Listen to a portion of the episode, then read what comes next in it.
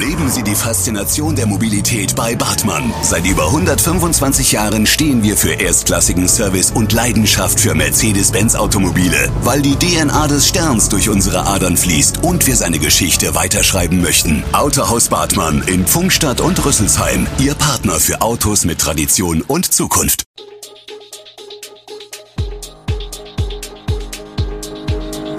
Gude, unser morgendliches News Update. Das Wichtigste aus Südhessen für Sie im Überblick. Guten Morgen aus Darmstadt an diesem 15. Juli.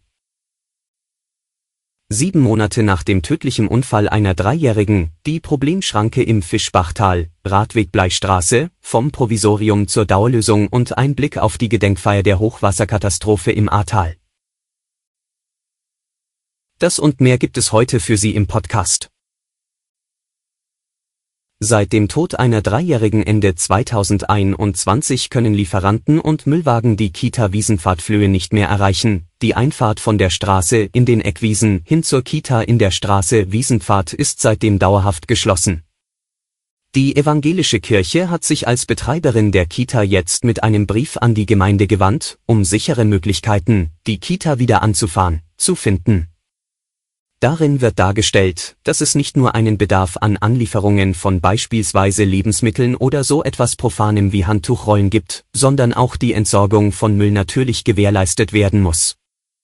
Dies sei dem Kita-Personal aber nicht möglich, weil die Sperrschranke nur mit einem Schlüssel geöffnet werden könne, was jedes Mal stattfinden müsse, wenn der, nebenbei gesagt schwere, Müll herausgebracht oder Lieferanten hereingelassen werden sollen. Dazu sei neben dem Kita-Alltag keine Kraft und Kapazität übrig. In der Gemeindevertretersitzung wurde anschließend diskutiert, ob nicht jemand eingestellt werden könne, der die Öffnungen der Schranke vor Ort kontrolliere. Eine finale Lösung gibt es allerdings noch nicht, worum die Kita jedoch schleunigst bittet. Radweg Bleistraße mit einer neuen roten Markierung setzt die Stadt Darmstadt ein Zeichen für den Radverkehr. Sie soll dem Radverkehr mehr Platz verschaffen, eine der städtischen Maßgaben für Flächengerechtigkeit zwischen den Verkehrsteilnehmern. Von der Casinostraße bis zum Stäubenplatz gibt es nun für Kraftverkehr und Radverkehr jeweils eine Fahrspur. An der Einmündung zum Stäubenplatz gibt es eine Linksabbiegerspur für die Autos. Radfahrer dürfen weiterhin auch rechts abbiegen. Die Maßnahme ist Teil des Sonderinvestitionsprogramms 4x4 Radmobilität, teilt die städtische Pressestelle auf Anfrage mit, aber auch eine klassische Maßnahme aus dem Fahrbahndeckensanierungsprogramm. Die gesamte Fahrbahn mit ihren Fahrspuren und Radstreifen sei in einem sanierungsbedürftigen Zustand gewesen. Vorher war die Markierung noch gelb, also im Testzustand. Noch fehlen die Leitschwellen zur Abtrennung der beiden Fahrstreifen. Sie sollen in den nächsten Tagen markiert werden. Die Kosten von rund 120.000 Euro werden laut Stadt anteilig über das Fahrbahndeckensanierungsprogramm und das 4x4 Radinvestitionsprogramm gedeckt. Damit sind alle vier Radverkehrsversuche Rosdörfer Platz, Neckarstraße, Sittering und Stäubenplatz in einen regulären Zustand überführt.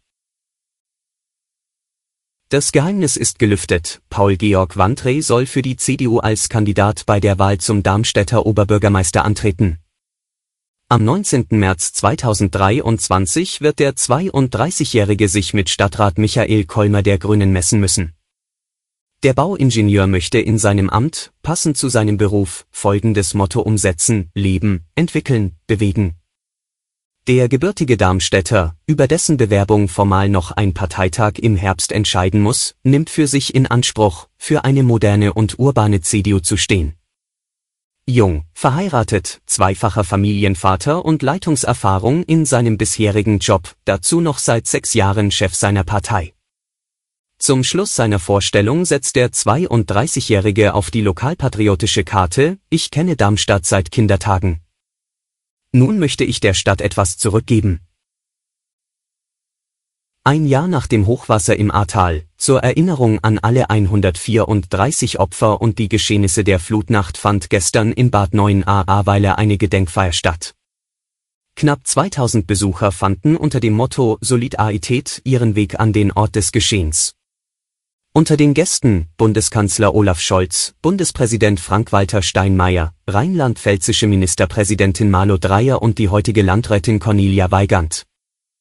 Die Flutfolgen zu überwinden, gelinge nur gemeinsam, meinte die Ministerpräsidentin. Das gesamte Ahrtal befindet sich auch heute noch im Wiederaufbaumodus. Bund und Länder hatten schon kurz nach dem Ausbruch des Hochwassers ein Hilfspaket und Wiederaufbauprogramm von 15 Milliarden Euro zur Verfügung gestellt. Ebenso zeigte sich ganz Deutschland den Betroffenen gegenüber sowohl in finanzieller als auch in physischer Hilfe sehr solidarisch. Wir bleiben beim Thema Politik. Der Frankfurter Oberbürgermeister Peter Feldmann soll von den Bürgern abgewählt werden. Die Stadtverordnetenversammlung stimmte am Donnerstag im Rathaus mit der erforderlichen Zweidrittelmehrheit für die Abwahl des umstrittenen Stadtoberhaupts. Nur wenige votierten dagegen, auch seine eigene Partei unterstützte den Antrag.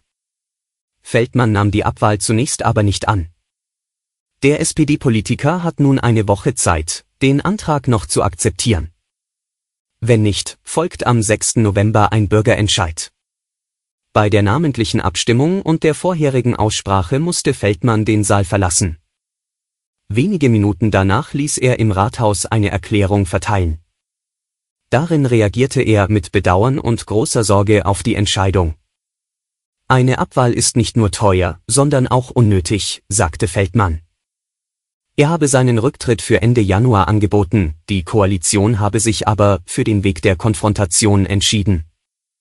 Im Oktober muss sich Feldmann wegen Korruptionsvorwürfen vor Gericht verantworten.